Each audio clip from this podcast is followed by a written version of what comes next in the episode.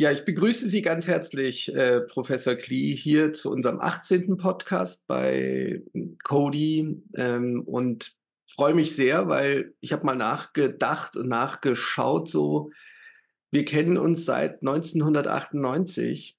Damals haben wir, hatten wir ein, eine gemeinsame Versorgung, Sie aus der aus der juristischen äh, Brille und wir damals als ganz neu gegründeter Intensivpflegedienst ähm, aus der pflegerischen Brille. Und zwar haben wir eine Dame in einem Pflegeheim in, bei München versorgt, ähm, die eine Trachealkanüle im Hals hatte und diese musste gewechselt werden. Und das war damals äh, für Krankenkassen völlig unvorstellbar, wie man ähm, äh, SGB-5-Leistungen in einem Pflegeheim erbringen kann. So sind wir uns begegnet.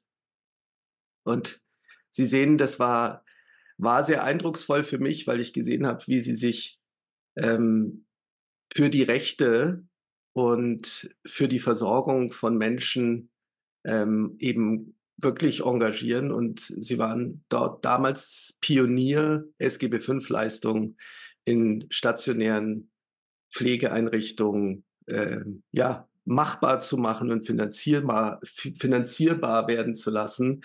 Und das hat uns schwer beeindruckt, äh, mein Partner und ich.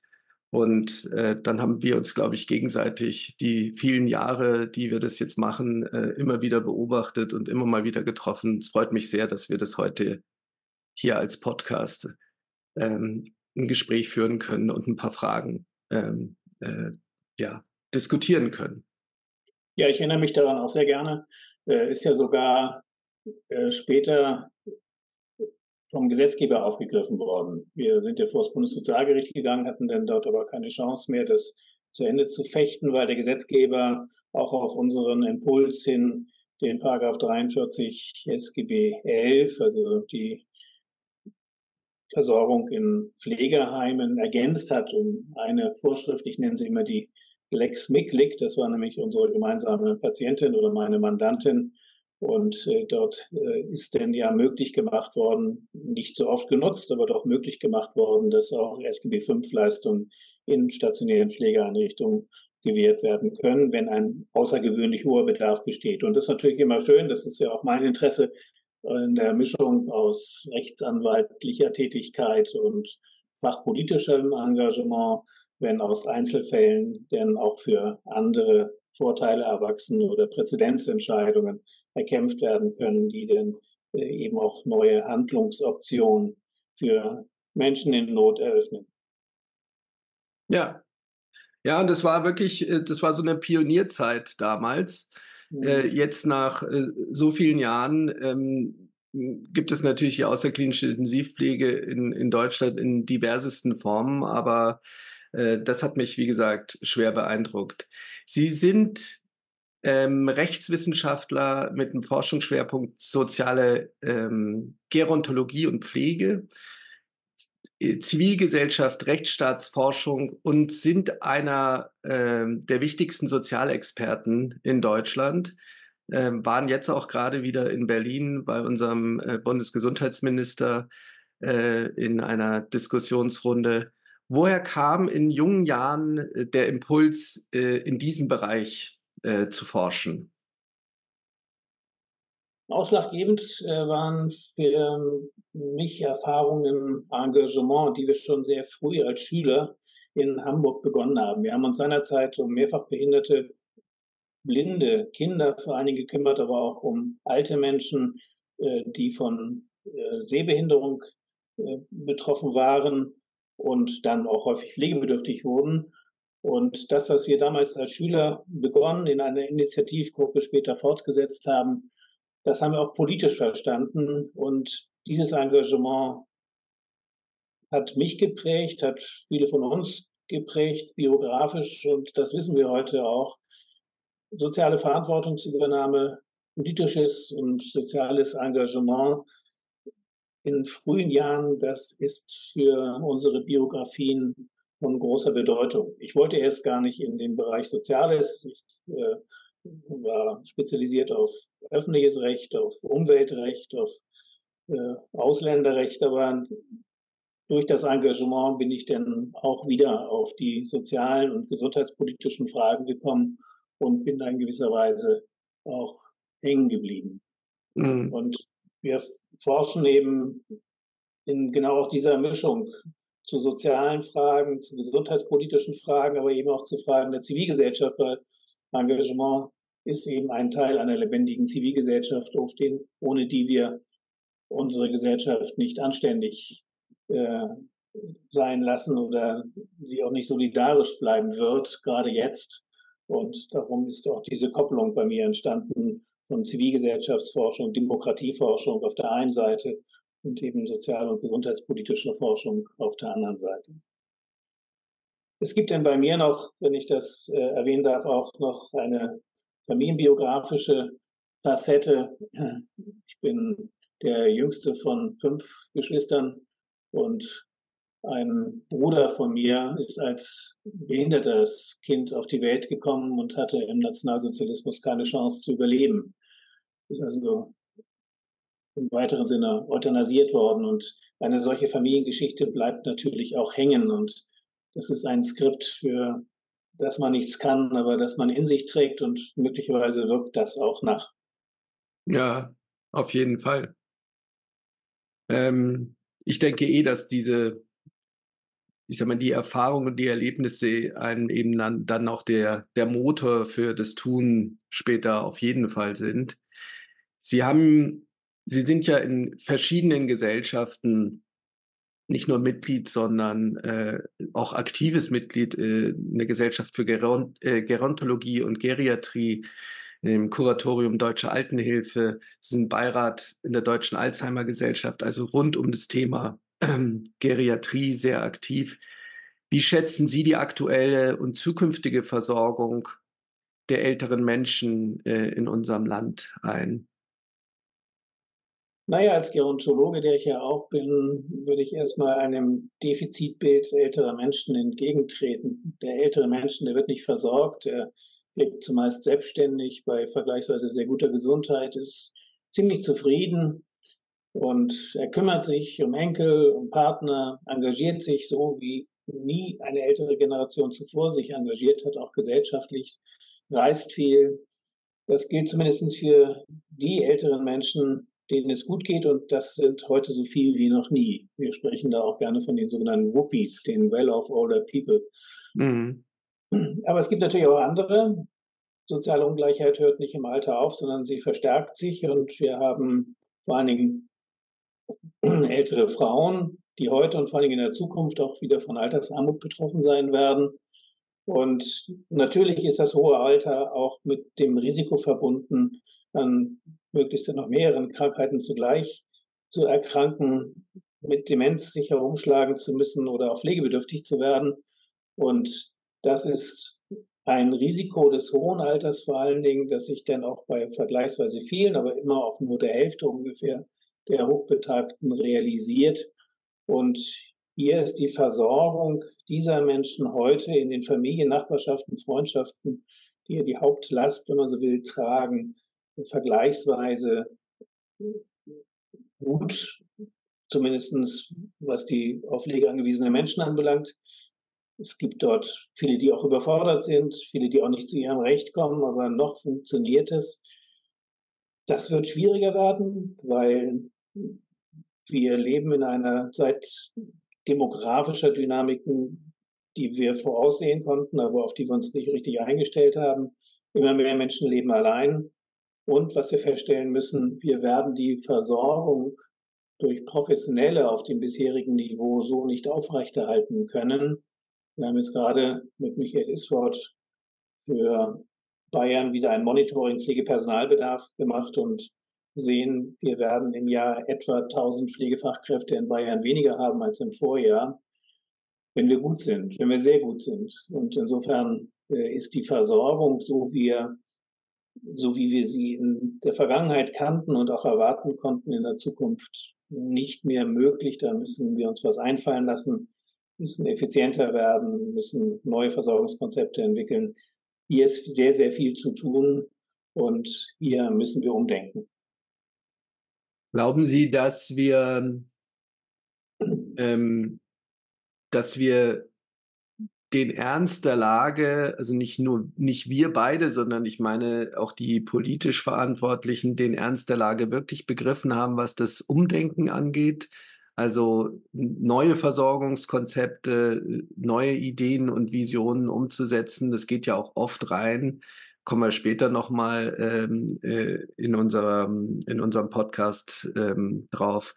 Aber es geht natürlich auch viel rein in das Thema Digitalisierung, gerade bei ähm, älteren äh, Menschen äh, denkt man ja immer, dass äh, die nicht umgehen könnten mit den neuen Medien. Ich sehe das ganz anders. Also wenn ich meine Eltern anschaue, die sind sowas von vernetzt und technikaffin. Ähm, glauben Sie, dass die, ja, die, was heißt, die Mitverantwortlichen, also ich glaube nicht, dass die Politik alleine verantwortlich ist, weil wir sind als Gesellschaft genauso verantwortlich dafür, dass die den Ernst der Lage wirklich begriffen haben? Naja, wir machen regelmäßig hm, Bevölkerungsbefragungen mit Allensbach und wir sehen, dass das Thema Pflege eines der Top-Themen der Gesellschaft ist, wo man in Sorge ist. Also die Erfahrung, Deutschland ist ja auch Pflegeerfahrung erfahren, so sagen wir immer.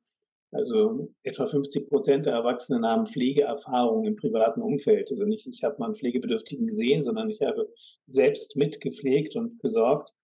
die Erfahrung ist da und die Sorge ist verbreitet und präsent. Nur hat man keinerlei Vorstellungen, wie man die ähm, Pflege wird sicherstellen können. Und hier fehlt es auch vielfach auch in der Politik an Wissen. Da war ich sehr beeindruckt von Herrn Lauterbach gestern, der sich dort sehr schlau gemacht hat. Er war bisher ja nicht derjenige, der besonders für die Pflege eingetreten ist. Das hat sich aber offenbar auch geändert.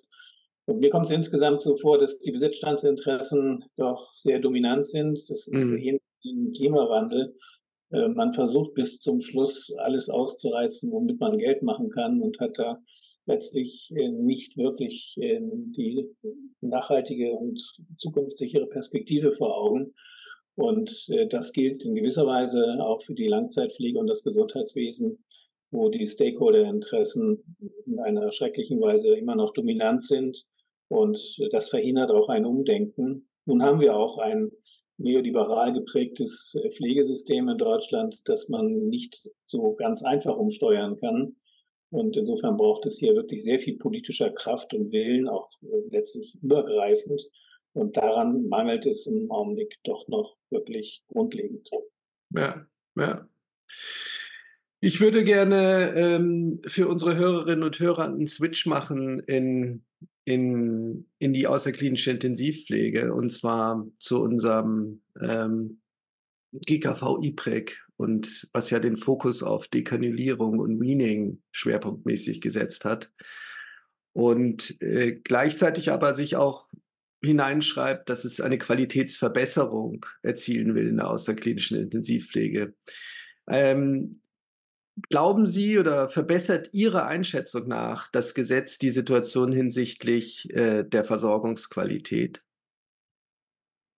Naja, die Ziele des Gesetzgebers, aber auch der, des Gesetzesvorhaben der im Wesentlichen ähm, protegierten Kassen ist nachvollziehbar. Nicht? Sie haben es ja gesagt, man will die medizinisch-pflegerische Versorgung der Betroffenen verbessern, das Potenzial zur Reduzierung der Beatmungszeit versuchen zu erreichen äh, und will auch Therapieansätze optimieren. Das klingt ja auch alles ganz gut und ist ja auch richtig.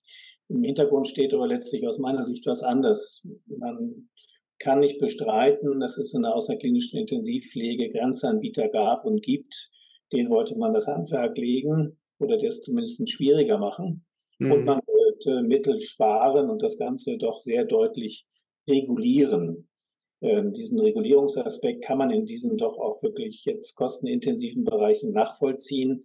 Nur darf natürlich ähm, das Ziel der gesundheitlichen Versorgung, das ja für diejenigen, die intensiv, außerklinische intensivklinische Versorgung benötigen, ähm, das darf nicht verloren gehen und das darf auch nicht in Frage gestellt werden. Und da ist dieses Gesetzesvorhaben äh, ambivalent. Nicht auf der einen Seite ähm, verspricht es mehr Qualität, auf der anderen Seite ist deutlich zu spüren, man will Kosten sparen, auch durch Bürokratisierung. Und äh, das äh, ist schwierig. Man äh, sieht auch, dass die Versorgungsqualität durch die neuen Bürokratien, die neuen Genehmigungspflichten etc. pp. deutlich leidet. Es ist viel Verunsicherung zu spüren bei den Patientinnen und Patienten. Und das ist nicht gut. Und äh, da sind auch manche Kassen jetzt auch über das Ziel hinausgeschossen und haben den deutlich gemacht, im Wesentlichen geht es doch auch um Rationalisierung und Rationierung in Teilen, also die Vorenthaltung von Rechtsansprüchen und Versorgungsmöglichkeiten, die es in der Vergangenheit gab. Und das sehe ich dann durchaus auch sehr kritisch. Mhm. Ja, also wir haben uns ja in unserem Think Tank beschäftigen wir uns seit vier Jahren mit diesem Gesetz und mit seinen untergesetzlichen Regelungen. Und es ist schon auch wirklich so, ähm, wie Sie sagen, dass die Ziele, die man erreichen wollte, eigentlich in, in diesem äh, von Potenzialerhebung bis äh, Behandlungsplanverfahren ähm, nicht zu sehen ist, dass die erreicht werden können weil wir vor allen Dingen erstmal Menschen, die auch in der, in der Langzeitversorgung drin sind und seit vielen, vielen Jahren von Beatmung abhängig oder von Intensivpflege abhängig sind, erstmal maximal verunsichert haben. Und wir hatten gestern ein Gespräch äh, mit äh, im, innerhalb unserer DIGAP-Arbeit mit dem äh, Hausärzteverband, die gesagt haben, äh, das ist administrativ fast gar nicht zu leisten für das bisschen Geld, was man da bekommt. Äh, Menschen mit außerklinischem Intensivversorgung äh, mit den ganzen Formularen auszustatten ähm, und vor allen Dingen dann die ganzen Nachfragen und Rückfragen und widersprüchlichen Fragen von medizinischem Dienst auch noch beantworten zu müssen. Insofern ist für mich schon auch die Idee, die dahinter steckt, ist klar, aber ob das äh, mit diesem Gesetz und vor allem mit seinen untergesetzlichen Regelungen, die dann äh, ja über GBA und Bundesrahmenempfehlungen und dergleichen ähm, stattgefunden haben, ob das wirklich zum Ziel führt, äh, da würde ich mal ein großes Fragezeichen dran machen. Das sehe ich ähnlich wie Sie. Ähm, das ist nicht vertrauensgeprägt, das Gesetz. Mhm. Und das ist zwar auf der einen Seite nachvollziehbar, Stichwort Grenzanbieter, aber ist auf der anderen Seite natürlich auch schrecklich, wenn dort, wo es im Wesentlichen um Vertrauen geht, auch um existenzielle Fragen, um auch äh, Ängste, äh, dass man dort eine äh, letztlich doch sehr stark kontrollierende und misstrauensgeprägte Gesetzgebung und untergesetzliche Normierung in Angriff genommen hat. Das äh, fühlt sich nicht gut an. Ja, und vor allen Dingen, Sie hatten auch noch angesprochen, dass man natürlich Anbieter äh, aus dem Markt rausnehmen will oder ihnen das Leben, sage ich jetzt mal, schwerer machen will. Was ich mich all die Jahre immer gefragt habe, bei dem einen oder anderen Skandal auch in der außerklinischen Intensivpflege, warum man das nicht über das Strafrecht äh, gelöst hat, äh, diesen Anbietern, sage ich jetzt mal, das Handwerk zu legen. Äh, weil jetzt mit, äh, ja, ist ja schon fast Generalverdacht, ähm, Leute, die seit 30 Jahren invasiv äh, dauerbeatmet sind, äh, zu sagen, okay, du musst die nächsten zwei Jahre jetzt erstmal Potenzialerhebungen über dich ergehen lassen, ist ja äh, völlig absurd und vor allen Dingen ist es ja auch nicht, es spart ja keine Ressourcen, vor allen Dingen weder finanziell noch personell, äh, denn es kostet ja alles einen Haufen Geld, auch diese äh, medizinischen Gutachten zu erstellen und dann äh, nachzubearbeiten. Richtig.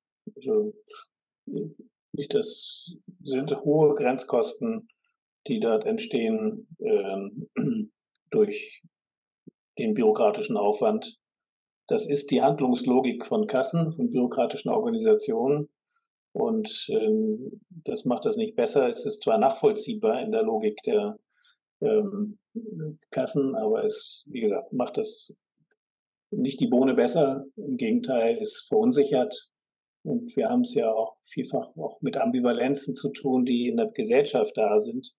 Ähm, die werden dadurch nochmal verstärkt. Das ist, ähm, bedauere ich sehr und finde das auch äh, problematisch. Nun muss man eben auch sagen, dass wir insgesamt ein ja durchaus auch ähm, ökonomisiertes und zum Teil äh, kommerzialisiertes Gesundheitswesen haben. Nichts gegen mhm.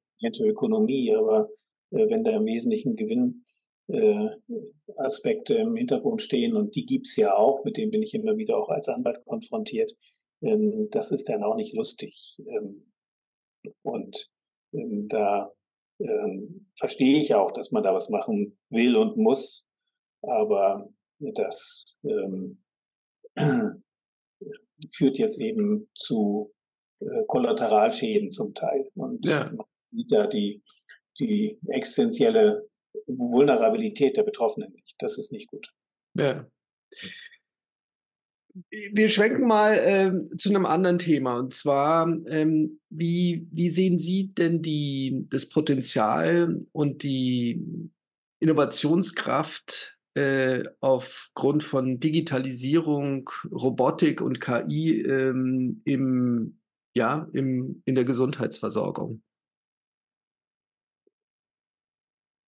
Also da ist viel Potenzial, keine Frage. Wir beschäftigen uns auch in eigenen Forschungsprojekten ähm, mit Robotik, vor allem mit Digitalisierung, ähm, auch mit anderen Technik, gestützten System, vor allen Dingen auch in der klinischen Versorgung. Und da sehen wir, das ist äh, durchaus ein wichtiges Thema, wie gesagt, mit Potenzial. Ähm, auf der anderen Seite muss man eben durchaus auch aufpassen, dass man die wesentlichen Ziele nicht aus dem Blick verliert, die man mit der Digitalisierung und der Robotik verfolgen sollte. Es geht jeweils um das, was den äh, auf Pflege angewiesenen, unterstützungsbedürftigen Menschen hilft, ein gutes Leben äh, leben zu können, das äh, ihnen entspricht, ihren Präferenzen entspricht und auch dem, was das Wesen des Menschseins ausmacht, entspricht. Und natürlich äh, kann mit, können mit Digitalisierung bürokratische Aufwände reduziert werden. Da haben wir in Deutschland noch richtig viel Potenzial. Äh, die EPA ist immer noch nicht eingeführt, die elektronische Patientenakte. Das ist eigentlich gar nicht zu verstehen, aber es gibt ja doch Gründe dafür. Mit Robotik kann man gerade für Menschen mit Behinderung durchaus auch einen Beitrag zur Sicherung mhm. der Autonomie leisten, dass man nicht ständig auf fremde Hilfe auch auf der Personenebene angewiesen ist. Das ist auch nicht nur lustig, äh, man kann deutlich effizientere Versorgungssettings schaffen. Wir haben uns gerade auch Gesundheitskioske in Thüringen angeguckt, wo mithilfe von Digitalisierung denn auch dezentrale ähm, Arztvisiten möglich werden. Ähm, man kann auch personenzentrierte Pflegearrangements ähm, durchaus mit Digitalisierung unterstützen. Prima. Nur wir sehen eben auch, ähm, wenn wir uns die Rationalität angucken, mit, den, mit äh, der solche Systeme eingeführt werden, gerade im klinischen Bereich, äh, dann steckt dahinter eine klare Rationalisierungsabsicht, auch schon im Design äh, der Konzepte. Und das finde ich zum Teil auch durchaus problematisch. Wir sehen den Nutzen, wir sehen aber auch die Gefahren, weil die Handlungslogik oder auch die die Ratio, die dahinter steckt, ist Minimierung von Aufwänden. Und was wir nie vergessen dürfen, äh, wir haben es in der Pflege immer mit Beziehungsarbeit zu tun. Wir haben es äh, immer mit Interaktionsgeschehen zu tun, mit Vertrauen zu tun. Äh, das spricht gar nicht gegen moderne Technologien, auch nicht gegen KI und weiteres aber man kann die menschliche Begegnung und auch die beziehungsgeprägte Gestaltung von Pflegearrangements nicht durch Technik ersetzen. Also hier ist Vorsicht geboten und es gibt auch durchaus äh, Exklusionsgefahren. Äh, die Mittelschicht kann damit meistens ganz gut umgehen, aber wir haben auch viele Bevölkerungsgruppen, die Probleme haben mit der Sprachlichkeit. Wir denken nur an die inzwischen doch weit über 24 Prozent Menschen, die nicht-Deutsche sind in Deutschland und möglicherweise auch Deutsch nicht als Muttersprache kennen. Wir haben noch sehr viele Menschen, die über die Sprache, die deutsche Sprache nicht gut verfügen, auch als Deutsche nicht. Wir haben immer noch viele Analphabeten in Deutschland. Und gerade auch Menschen mit hirnorganischen Beeinträchtigungen sind schnell überfordert und die Digitalisierung darf nicht zur Exklusion führen. Ja, da sprechen Sie was, äh, was äh, wirklich Wunderbares an. Es halt genau dasselbe habe ich gestern in einer, in einer Runde vom ABS, vom Aktionsbündnis Patientensicherheit gehört, dass man äh, tunlichst aufpasst. Da ging es um inklusive Gesundheitsversorgung und äh, da wurde auch genau darüber geredet, dass wir, äh, wir uns das jetzt alles schön ausmalen mit digitalen Tools, äh, die natürlich eine gewisse, sag mal, kognitive Grundbasis auf jeden Fall mal brauchen und ob dann aus der Inklusivität nicht plötzlich eine Exklusivität wird. Also das sind, glaube ich, ähm, extrem spannende Fragen ähm, und auch das, was Sie ansprachen mit, wir führen jetzt digitale Strukturen ein, um äh, den Pflegekräften oder den Ärztinnen und Ärzten, Therapeuten, aber auch den Menschen äh, mit Beeinträchtigung das Leben leichter zu machen. Ähm, da äh, hört man die Nachtigall schon trapsen, äh, wenn dann nachher eben zwei Stellen auf Station gestrichen werden, weil man ja nicht mehr so viel ähm, dokumentieren muss. Ähm, ja, also das glaube ich auf jeden Fall äh, eine spannende Zeit. Ich glaube, es gibt richtig gute Ansätze, äh, gerade das ganze Thema ähm, digitale Visiten aus der Ferne äh, mit äh, äh Sensorik-Tools, äh, die heute verwendet werden können, äh, um dem Arzt dann wirklich über mehrere hundert oder tausend Kilometer die Werte von seinen Patientinnen und Patienten zu spiegeln. das ist klar, hat, glaube ich, ein, ein extrem hohes Potenzial äh, und zwar wirklich auch zur Verbesserung der Versorgungsqualität äh, in der Peripherie, ähm, könnte das sicherlich eine, eine, ein guter Weg sein. Ich hätte noch eine Frage an Sie und zwar zum Thema gemeinsamer Bundesausschuss. Ähm, warum halten Sie es für wichtig, dass die Pflege auch im gemeinsamen Bundesausschuss vertreten ist? Als Jurist sage ich, wir haben seit 2020 Vorbehaltsaufgaben für die Fachpflege, Aufgaben, die eher exklusiv übertragen sind. Das ist das erste Mal in Deutschland, dass ein solcher berufsrechtlicher Vorbehalt normiert wurde. Warum? Weil man davon ausgeht, der Gesetzgeber davon ausgeht, dass es ohne Fachpflege nicht geht, dass wir ohne fachpflegerische Kompetenz, und zwar eigenständige fachpflegerische Kompetenz, die gesundheitliche Versorgung und den Gesundheitsschutz der Bevölkerung nicht gewährleisten können. Das ist die einzige verfassungsrechtliche Begründung für solche Vorbehaltsaufgaben. So, und wenn der Gesetzgeber das erkannt hat, dann hat das Konsequenzen. Dann heißt das nämlich, dass dort, wo es um pflegerische Leistungen geht, auch im Zusammenwirken mit Ärzten die Pflege ihren eigenen Sachverstand und ihre Standards und ihre Kompetenzen mit einzubringen hat. Und das kann sie derzeit nicht, weil sie im GBA keine aktive und stimmberechtigte Rolle hat. Das soll sich ändern. Das hat Herr Lauterbach gestern auch nochmal betont. Und insofern muss die Pflege überall dort, wo sie koproduktiv mit anderen Berufsgruppen, insbesondere den Ärzten, zusammenarbeitet, auch auf Augenhöhe, wie man sagt, mitreden, mitverhandeln, mitentscheiden können, wenn es darum geht, die gesundheitliche Versorgung jetzt im GBA auf untergesetzlicher Ebene, ist ja der kleine Gesetzgeber des Gesundheitswesens, mit zu verantworten. Und das gilt dann auch für äh, die häusliche Krankenpflege zum Beispiel. Die, äh, die Richtlinien zur häuslichen Krankenpflege, gut, das ist ja nun gerade GBA, äh, die halten ja die Pflege für doof. Also da muss man ja sagen, dass äh, da geht der GBA davon aus, dass eigentlich alles von den Ärzten gemacht wird und die Pflegekräfte das nur noch erfüllen. Da ist jetzt ein bisschen was schon geändert worden in Paragraph 37 Absatz 8 SGB 5, aber das muss sehr viel durchgehender ähm, passieren und äh, vorgesehen werden. Also brauchen wir auch in den Rahmenverträgen ähm, nicht nur zur außerklinischen Intensivpflege, sondern äh, auch zur äh, häuslichen Pflege und Krankenpflege ansonsten eine unmittelbare Beteiligung der Berufsgruppe der Pflege und auch einen eigenständigen Rechtsanspruch auf das, was Pflege heißt mit eigenem Verordnungsrecht. Es geht nicht an, dass die Pflegekräfte den Ärzten sagen, was sie verordnen sollen, damit die Pflege ihre Aufgaben erfüllen können. Und hier ist was in Bewegung geraten, zum Glück. auch Schluss mit diesen blöden Modellprojekten. Das ist gestern auch schon verkündet worden, dass es die nicht mehr geben wird mit der Übertragung von heilkundlichen Tätigkeiten an Pflegekräfte. Das wird jetzt in der Breite möglich gemacht werden sollen, wenn dieses Gesetz denn da durchkommt, das Pflegekompetenzgesetz.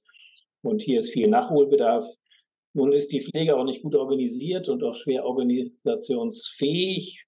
Eine Pflegekammer gibt es so gut wie nirgends. Mhm. Ich halte das auch nicht für sehr erfolgversprechend, weil die Pflege strukturell eigentlich kein freier Beruf ist und wir es hier auch mit großen Bildungsdifferenzen zu tun haben. Da wird man andere Lösungen finden müssen. Ich bin der Justiziar der Vereinigung der Pflegenden in Bayern, hier in München. Und das ist äh, auch ein möglicher Weg, den sich Herr Seehofer seinerzeit mal ausgedacht hat. Äh, auch nicht das Gelbe vom Ei, aber trotzdem Immerhin machen wir da gute Arbeit, äh, gerade was die Eigenständigkeit der Pflege und ihre Profilierung anbelangt. Und in der Richtung wird man weitergehen müssen. Und äh, da bin ich sehr froh darüber, dass Karl Lauterbach vorweihnachtlich hier äh, sich nochmal sehr klar geäußert hat, äh, dass man diesen Weg einschlagen und vieles, was in den letzten Legislaturperioden versäumt wurde, nachholen muss.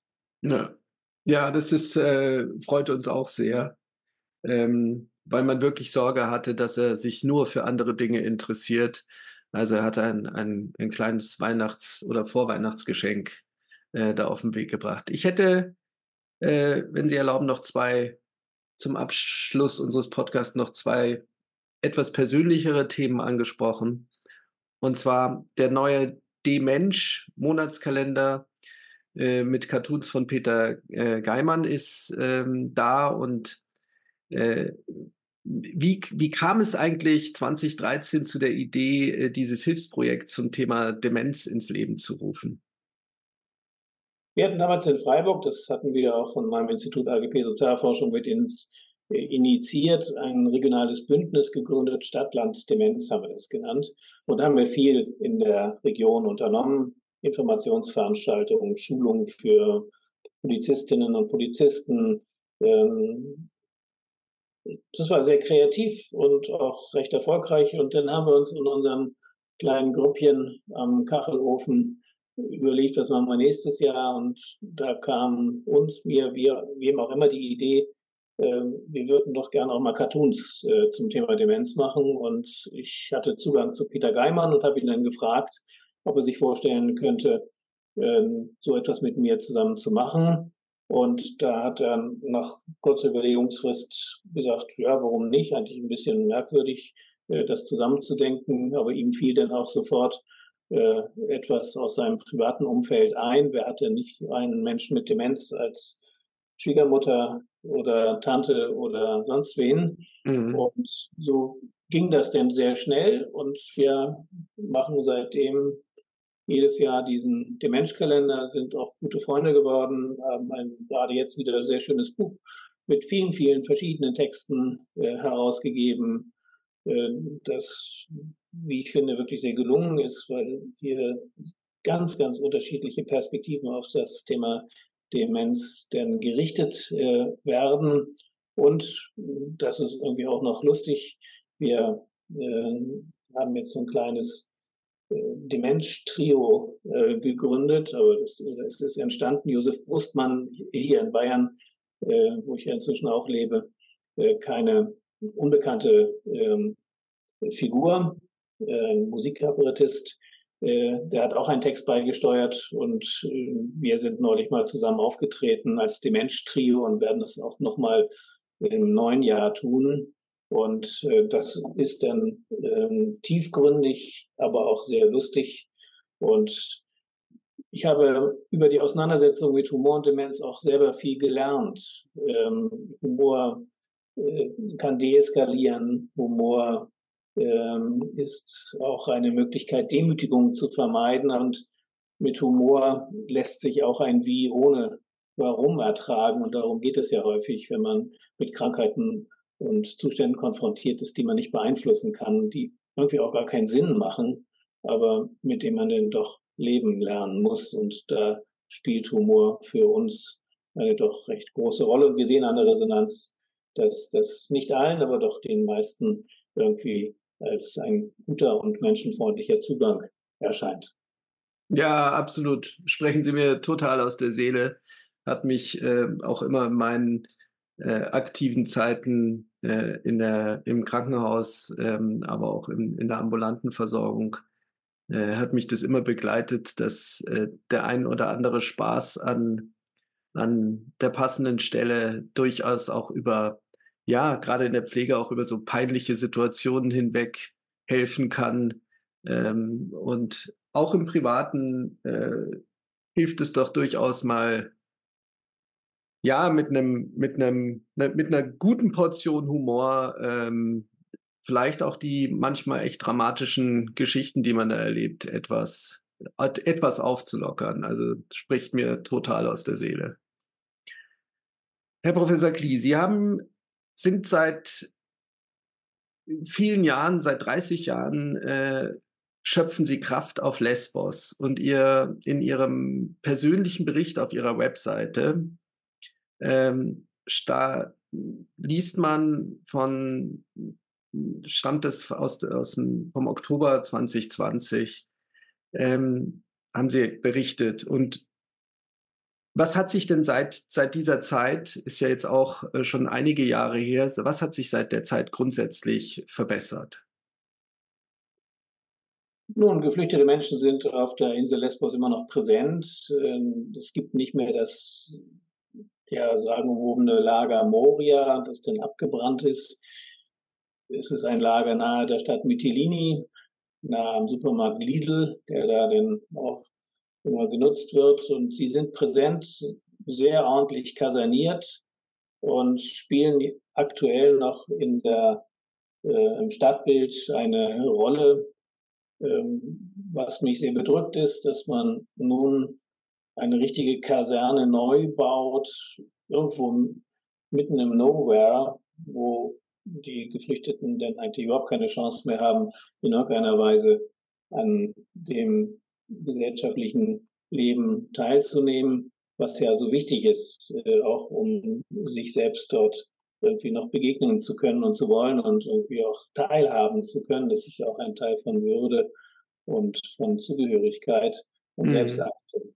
Mhm. Das belastet äh, mich sehr und meine Tochter, die Architektin ist, die hat mit Kommilitonen seiner Zeit an der Berliner äh, Universität äh, ein mich durchaus auch beeindruckendes Architekturkonzept und städtebauliches Konzept entwickelt, das den Kriterien der UNHCR entspricht, also dass man Geflüchteten eben durchaus auch Teilhabe Optionen eröffnet mit einem städtebaulichen Konzept, das Unterkünfte verstreut über die Insel mit Anschlussmöglichkeiten und Arbeitsmöglichkeiten und auch städtebaulichen Potenzialen für die Dörfer äh, enthielt. Sowas wäre wunderbar. Ähm, da haben die sich auch richtig eingesetzt dafür, aber es ist so traurig zu sehen, dass das überhaupt gar keine Chance hat, ähm, ein solcher Ansatz, weil letztlich dient Lesbos, dient auch die Unterbringung äh, der Abschreckung äh, weiterer Geflüchteter. Und der Deal zwischen Deutschland und Erdogan hat die Situation auf der Insel entspannt, muss man sagen. Das Elend liegt jetzt auf der türkischen Seite mit zigtausend wartenden Flüchtlingen unter elenden Bedingungen. Das sehen wir jetzt nicht über die, äh, über das Meer, aber es erreichen uns immer auch noch an unseren Stränden äh, Schlauchboote mit Geflüchteten, äh, die, wenn sie denn ankommen, dort auch erschöpft, aber dennoch hoffnungsvoll unterwegs sind, äh, ihre Pässe immer noch wegwerfen zum Teil und äh, die Konfrontation ist weiter da, aber wohl dosiert. Manche sterben auf der Überfahrt und manche sterben auch. Auch das finde ich ziemlich grausam, weil die medizinische Versorgung in den Lagern äh, nicht wirklich gewährleistet ist. Und so haben wir eben auch äh, einen großen Friedhof auf der Insel mhm. äh, von Engagierten, im Übrigen auch aus Deutschland, auch von dem ehemaligen Bundes Präsidentenkandidaten äh, Tabat ähm, mit gepflegt wird. Es gibt also auch Gelegenheiten, sich da weiter zu engagieren. Was mich tief beeindruckt hat, ähm, ist die historisch auch gewachsene Gastfreundschaft der Insulaner. Äh, vor allem 2015, als 450.000 Geflüchtete auf die Insel kamen. Das muss man sich mal vorstellen. Das ist eine Insel mit 85.000 Einwohnern.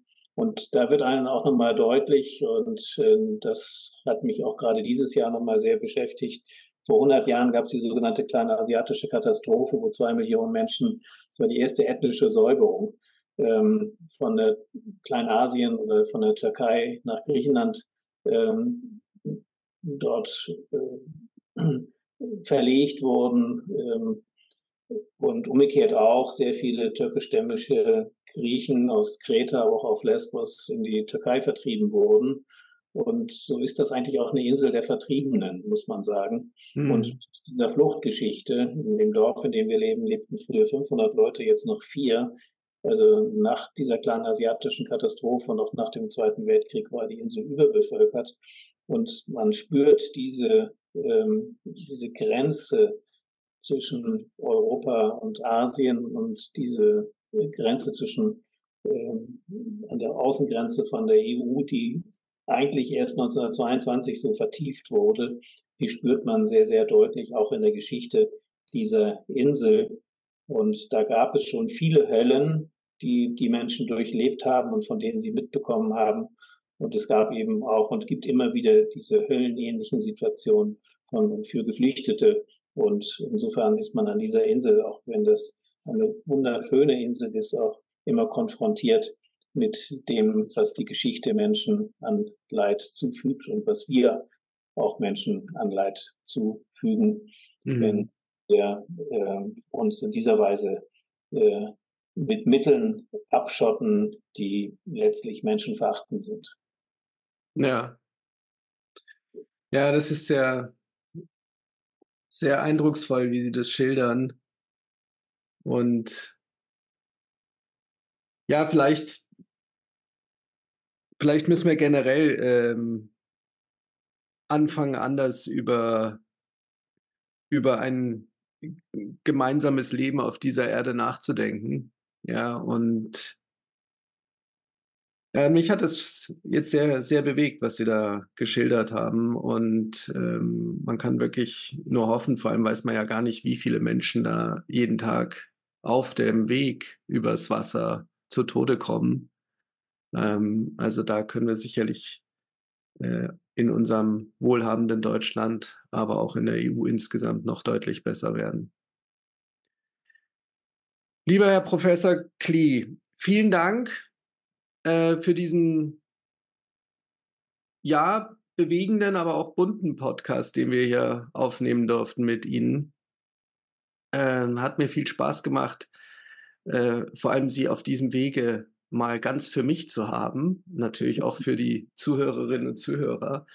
Und ähm, ich wünsche Ihnen und Ihrer Familie auf diesem Wege ein frohes Weihnachtsfest und einen guten Rutsch ins neue Jahr und äh, viel Kraft für ihre ähm, mannigfaltigen Aktivitäten, die sie äh, vorantreiben. Und äh, ver vergessen Sie bitte nicht äh, mich und damit auch ähm, die vielen Zuhörerinnen und Zuhörer, die wir hier über Newsletter und dergleichen informieren, äh, darüber zu informieren, wann sie mit ihrem Trio den nächsten Auftritt haben, weil das schreiben wir dann auf jeden Fall in unseren Veranstaltungskalender.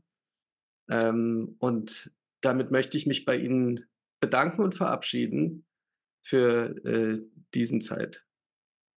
Ja, vielen Dank, Herr Jaschke. Hat mich gefreut, Sie mal auf diese Weise wiederzusehen und alles Gute und wie es in, der, in den Tagesthemen immer heißt, bleiben Sie zuversichtlich. Ja, Tschüss. danke. Tschüss.